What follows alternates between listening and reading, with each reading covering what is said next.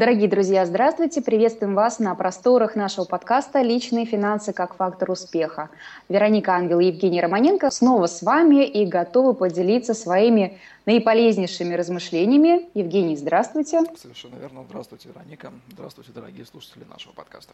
Вы хотели бы поговорить сегодня с вами на такую тему, как личные финансы и финансовый кризис. В последние годы складывается такое впечатление, что мы живем в одном сплошном кризисе. Евгений, скажите, пожалуйста, всегда ли были кризисы в истории? Складывается действительно ощущение, что они были всегда, но так ли это? Возможно, это изобретение 20 века. Абсолютно правильно, это действительно изобретение в полной мере 20 века. Можно сказать, что в ситуации вот этого вот перманентного кризиса, который напоминает нескончаемую пьянку, которая закончится, безусловно, гибелью жрущего неуемного алкоголя организма, мы живем в ситуации этой лишь последние сто лет. Наверняка те, кто интересовался финансами, знают дату 1913 год, год создания Центрального банка Соединенных Штатов Америки, который называется Федеральной резервной системой. Емкое название, которое якобы относит его к государству, к мудрому, которое знает, что делает. Ничего на самом деле общего с э, государством он не имеет в том смысле, что это самостоятельный институт, который регулирует денежное обращение. И почему важно это понимать? Потому что любая система, банковская система любой страны устроена именно таким образом, что она постоянно поет пьяницу,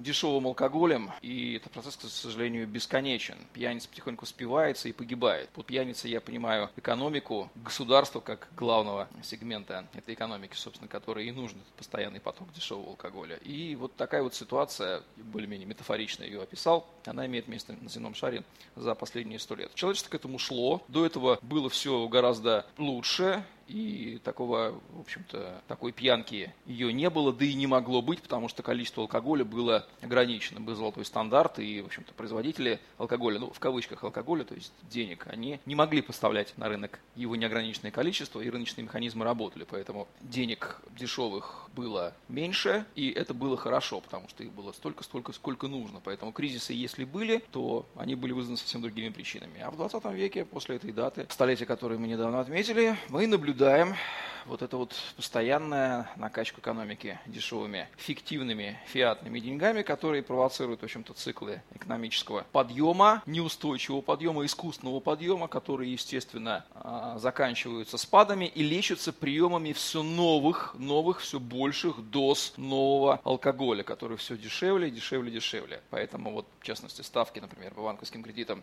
на Западе, они близки к нулю. Так. Любой, кто интересовался этим, знает, что там очень дешевый кредит. Это ровно сделано для того, чтобы этот алкоголь был как можно более дешев. Мне Доступ. нравится вот эта вот аналогия да, с алкоголиком, потому что она на бытовом уровне объясняет человеку, не знакомому с финансами, в чем причина финансовых кризисов. Фактически мы находимся в состоянии похмелья, которое лечится новыми дозами алкоголя. И, естественно, как в обычном мире это приводит к смерти организма, который употребляет все это. Это приводит к разрушению, потихонечку или даже быстрому разрушению экономического организма, который принимает все эти доли. А мы с вами живем в этой обстановке и имеем дело с многочисленными следствиями этой ситуации. Вот как вам кажется, я нормально описал? Да, безусловно, нормально, только вот а, обозначили такой термин, как фиатные деньги. Немножко можете рассказать, как вообще допустили возможность возникновения такого инструмента? Отличная формулировка, как допустили действительно... последствия неминуемы. Вопрос хотелось бы задать человечеству. Как человечество допустило появление такого явления, как фиатные деньги?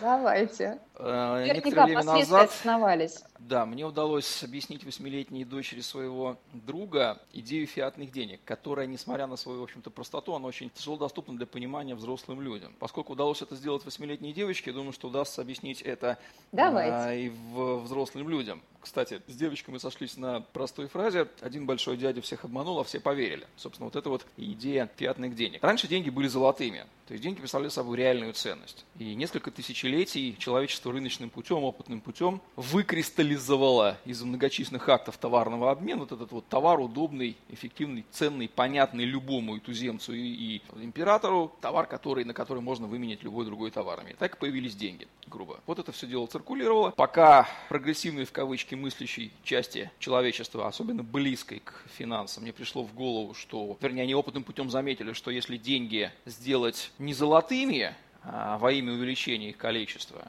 вернее, скажем так, сначала человечество поразила идея о том, что если мы денег искусственно сделаем больше, то мы будем наблюдать экономический рост. Это действительно было так. Когда вы начинаете ну, вводить, скажем так, в вену наркотик там или алкоголь, да, у человека начинается возбуждение искусства. То, что потом за этим следует расплата, никто об этом не думал. Так вот, сначала появилась идея, что денег нужно больше, а поскольку золота на земном шаре было ограниченное количество, путем экспериментов, опытов и где с, схлестнулись воспаленные воображения э, таких филантропов-фантастов типа Джона Ло во Франции или агрессивных, беспринципных э, банкиров 19 э, века типа Джипи Моргана в Америке в конце 19 века, да, вот это вот э, весь, весь котел мыслей породил идею о том, что деньги можно делать бумажными, не обеспеченными золотом, и тем самым разрубить этот Гордиев узел, ограничитель, ограничитель между количеством денег и золотом, которое мешает производить их нужное количество. Тем самым связь была разорвана, были созданы специальные институты для этого, банки, которые сначала были коммерческими, потом путем картелизации они образовались вот в картеле, где сверху центральный банк огромный, феодал, а над ним вассалы коммерческие банки. Вот эта вся система путем пробы и ошибок, она продавливалась, она лоббировалась, против нее воевали в течение, например, там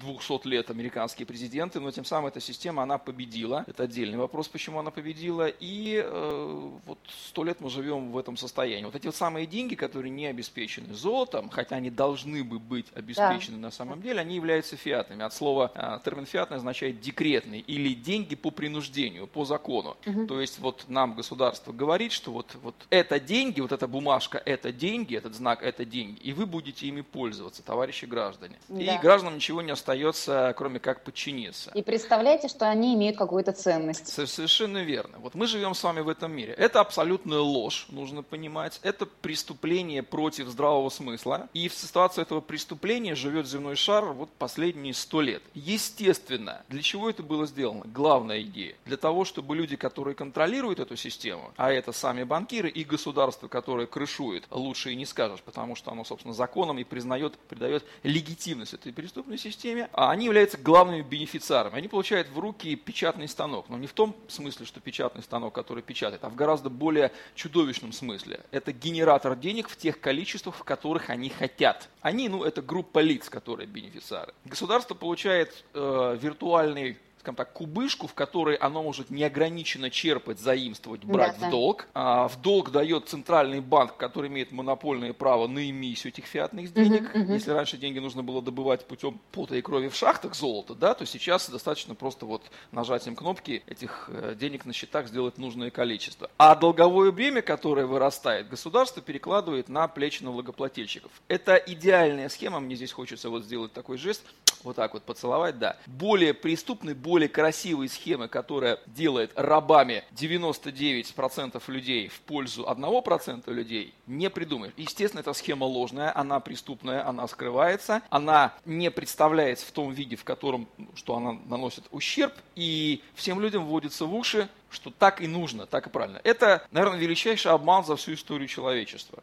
величайший Весь обман. земной шар в этой... Весь земной а... шар, да, потому что... Уже любой... живет. Ну, задайте сами себе вопрос. В любой стране существует центральный банк, который имитирует валюту страны. В любой Должен, стране, да. да. Потому что мы знаем, что у любой страны государство, в первую очередь, считает своим главным идентификатором, своим источником власти возможность создавать деньги. Раньше это деньги... Глобальный деньги мог... заговор такой получается. Ну, не скажем так, это система, которая сознательно сдвинута в сторону э, тех, кто управляет ей искусственно, кто может тем самым нарушив естественный порядок денежного обращения. Если раньше деньги мог имитировать любой институт, который мог обеспечить бумажку золотом, и, соответственно, к нему могли прийти с этой бумажки, поменять на золото, да, и количество этих имитируемых бумажек, оно резко ограничилось э, количеством золота, то сейчас такого нет. Вы не сможете обменять любую бумажку, любую валюту, доллар, евро, рубль, на золото, придя к тому, кто эту бумажку сдал. Хотя теоретически вы должны были иметь эту возможность да, сделать. Да. Эта возможность, она существовала до 1971 года, когда некие страны еще после Второй мировой войны по соглашению еще имели возможность погасить скажем так, крупные суммы долларов на золотые слитки, которые обязалась делать Соединенные Штаты Америки, поддерживавшие эту систему. Но в 1971 году президент Никсон, поняв, что система находится в дефолте, он в одностороннем порядке фактически признал ее банкротом и отказался от этого обмена. С этого момента мы получили э, валюты фиатные, не обеспеченные золотом вообще, без золотого стандарта. Мы получили валютный рынок, плавающие курсы, э, рынок валют Форекс и все вытекающие сюда последствия mm-hmm. колебания, которые мы имеем сейчас. То есть мы на самом деле живем в этой ситуации всего лишь каких-то 40 с небольшим лет вот в этой ситуации этого беспредела. И всего лишь столетие в ситуации этого преступного ну, заговора, не заговора. Дело в том, что ни один суд в мире, еще ни да. один суд в мире не рассматривал эту систему как колоссальное преступление. Исследование этого всего происходило, может быть, на уровне честных экономистов, принадлежащих к австрийской экономической школе. Исследование это есть. Но поскольку в этой системе все повязаны, и бенефициарами этой системы является в первую очередь государство, которое позволяет, получает возможность иметь неограниченные суммы для финансирования своих расходов, соответственно, у них развязаны руки, они ничем не ограничены, аппетиты у них всегда только растут. Соответственно, растет государственный долг. Банки, банковская система, как участники, соучастники этого всего картеля, а не бенефициары. А проигрывающими в этой ситуации является вся остальная масса людей, которые пользуются, которым навязано пользование этими фиатными деньгами. Они не могут пользоваться другими деньгами, потому что это запрещено. Они не могут создавать свои деньги, это преследуется, запрещено. И вынуждены работать с навязанными ими самыми плохими деньгами за всю историю человечества, которые постоянно инфлируются. Инфляция – это тоже абсолютно искусственный прецедент, который рукотворный а, в нормальной экономической ситуации его не могло бы быть. Поэтому, когда вы слышите фразу про борьбу с инфляцией, вы улыбаетесь, потому что здесь идет речь о наркоманах, которые борются с оборотом наркотиков. Вот, вот в этой ситуации, так вот, может быть, несколько сумбурно описанной, она, конечно, достойна отдельного описания, и ни одна книга ей посвящена. Мы живем. Вот э, государство в данном случае – это главный фальшивомонетчик, который заменил в свое время правильные деньги на э, деньги фиатные, деньги ложные, и в любой стране мира эта ситуация наблюдается. И это выгодно узкой группе людей, а вся остальная вынуждена этим пользоваться, считая, что так и должно быть. Так не должно быть, это преступление против человечества. Вот созданное, здесь можно вести речь о таком неком, неком заговоре преступном, что ли, да. Но, повторюсь, ни один суд еще в истории человечества не пытался это квалифицировать. Эта ситуация, она искусственная, и мало кто вообще понимает, как она устроена. И еще меньше количество людей способно, вот так как я вам сейчас, дать однозначную квалификацию этой ситуации как а, преступление, как нарушение здравого смысла со всеми вытекающими отсюда последствиями. Я не хочу говорить, что это обвинение тех, потому что кто эту систему создал, а, потому что слишком большое количество здесь приходится людей э, э, садить на скамью подсудимых, но очень хотелось бы дожить до той ситуации, когда это будет названо своими вещами, и преступление будет названо преступлением, и, по крайней мере, человечество прозреет, в какой ситуации оно живет. Но боюсь, что, может быть, ситуация может не наступить и закончится, печально закончится. И мы так и не узнаем правды, когда же нас человечество, нас всех обкрутили вокруг пальцев. Да, на самом деле нынешняя ситуация похожа на некоторый бушующий океан в нашем экономическом... Причем совершенно рукотворный, рукотворный, работающий, да. созданный в пользу э, некоторой группы людей, которая снимает колоссальные прибыли от этого грабя, скажем так, все остальное человечество. Да, накрывает волна этого бушующего. Все это, все это естественно, каждый... провоцирует кризисы, безусловно, потому что денежные миссии провоцируют кризисы. И вот мы с вами, поэтому мы и живем в ситуации постоянной бушующего океана, вызванного рукотворными действиями. Так, так что же делать обычному человеку, который хочет наладить взаимоотношения со своими личными финансами, как же все-таки, где найти островок безопасности ну, как в минимум, этом мире? Как минимум нужно начинать с понимания реального положения вещей. То есть те вещи, которые я вам сейчас рассказал, их вам не расскажут ни в какой школе, ни в каком университете, ни по какому телевизору. Их можно прочитать в книгах, но при этом нужно, естественно, иметь, в общем-то, мозги и желание это понять. Даже в университетах вы этого не узнаете. С этой точки зрения можно отнести университеты и систему высшего образования экономического к соучастникам, молчаливым соучастникам этой преступной схемы. Когда, например, я учился получал экономическое образование, ничего подобного об этом не рассказывалось и не могло рассказаться. Так что же делать нам, обычным людям? Сначала, когда вы это понимаете, вы осознаете, против, кто против вас играет, какие махровейшие шулеры с какими ресурсами и мощностями играют против вас. Осознали осознали. Когда вы это осознали, нужно начинать отказываться играть по этим правилам. Что скрывается за фразой «отказываться»? Да, давайте поподробнее. Я выделил бы несколько принципиальных моментов, таких корневых реперных точек, которые нужно принять за часть своей финансовой стратегии в этой жизни и никогда от них не отступать. Во-первых, понимать, что фиатные деньги – это ложные деньги, они будут постоянно дешеветь, это фальшивые деньги, и нужно уходить от этих денег,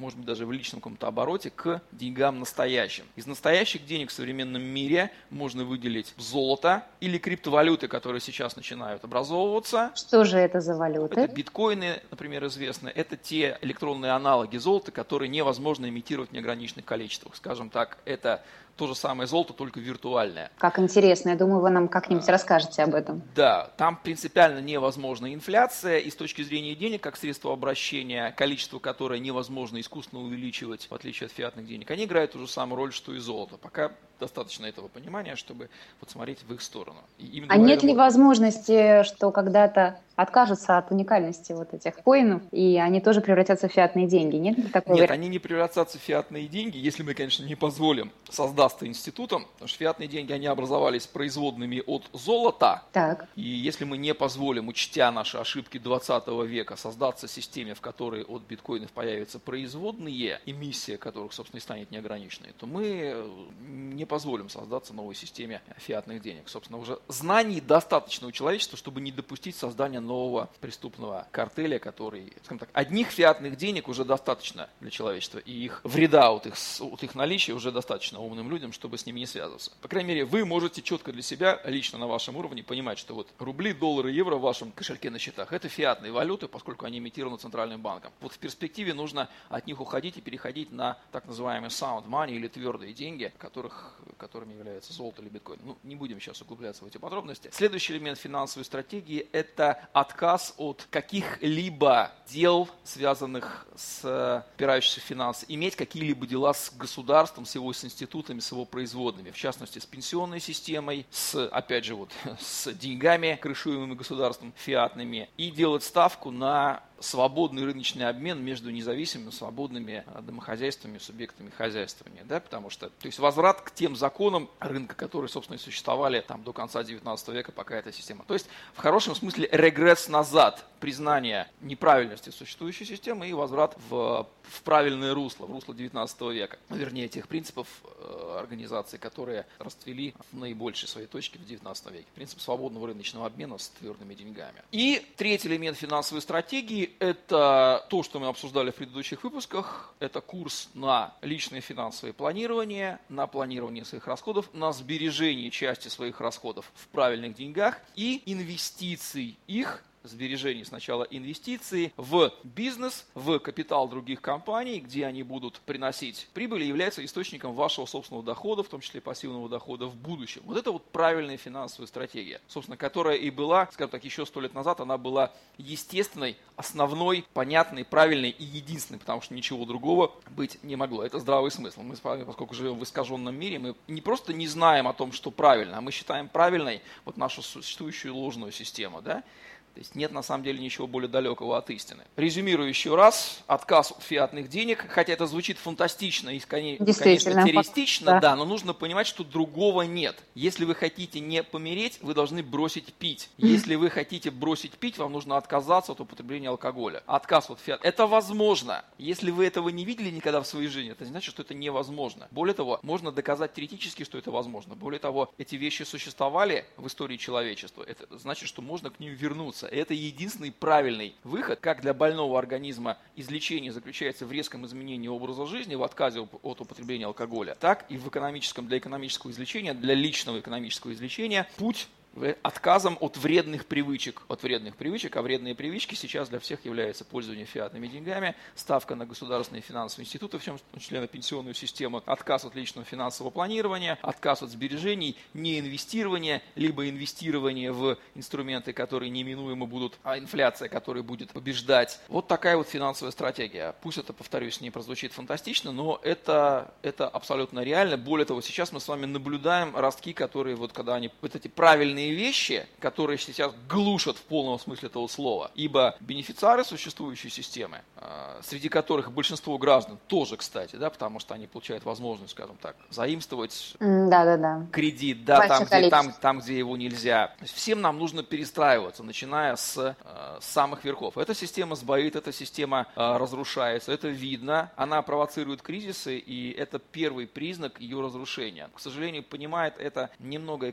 небольшое количество людей, и тем паче те люди, которые наверху, которые этой системой управляют, большинство из них даже не понимает, как она устроена, а те, кто понимает, они крайне не заинтересованы, чтобы это понимало большее количество людей. Но, по крайней мере, на нашем с вами личном уровне, с помощью нашего сегодняшнего выпуска, какая-то часть людей, послушав это, заподозрит, что, скорее всего, действительно что-то здесь не так, и это сдвинет этот огромный ржавый маховик, это колесо застывшее, да, сдвинет в сторону правильную и спасет, может быть, какое-то количество, в финансовом смысле, какое-то количество людей. Я думаю, что наши дорогие слушатели взяли на заметку те принципы, которым им нужно следовать, и действительно они обретут свою безопасность в этом напряженном мире. И они, они начнут думать в этом, в этом направлении, искать дополнительную информацию. Кстати, огромное это количество уже первый информации, шаг, самый большой. Да, да, да, можно почерпнуть из наших всех выпусков нашего подкаста. Если вот их все прослушать, то картина состояния вопроса в данный момент и что делать, чтобы самому спастись, она вырисуется достаточно четко. Да, дорогие всем, друзья, подписывайтесь. Не прослушал еще наш подкаст, да, обязательно это сделать, и это будет, пожалуй, лучшая инвестиция, одна из лучших инвестиций вашего свободного времени, потому что то количество просвещения и грамотности, которое вы получите за это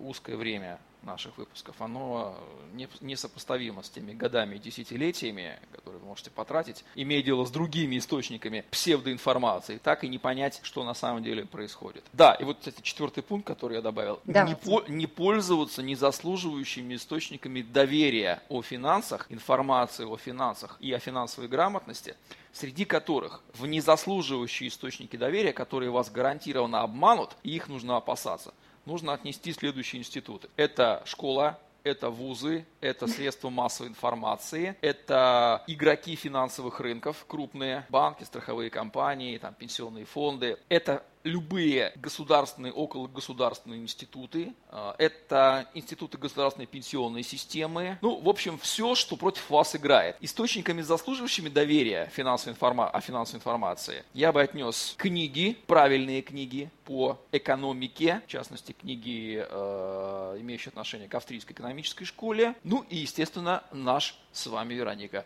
подкаст. Это Всех развенчал это, наш это Евгений. Тоже, точно так. Опасный и... вы человек, смотрю. И это не реклама, это, это на самом деле, это действительно так, потому что выжимка краткая этого всего, она представлена в виде подкаста. Спасибо вам большое за такую содержательную беседу. Я думаю, что многим пригодится эта информация. Подписывайтесь, будем рады видеть вас в числе наших подписчиков. Спасибо большое за внимание. До свидания. Всего доброго, до свидания.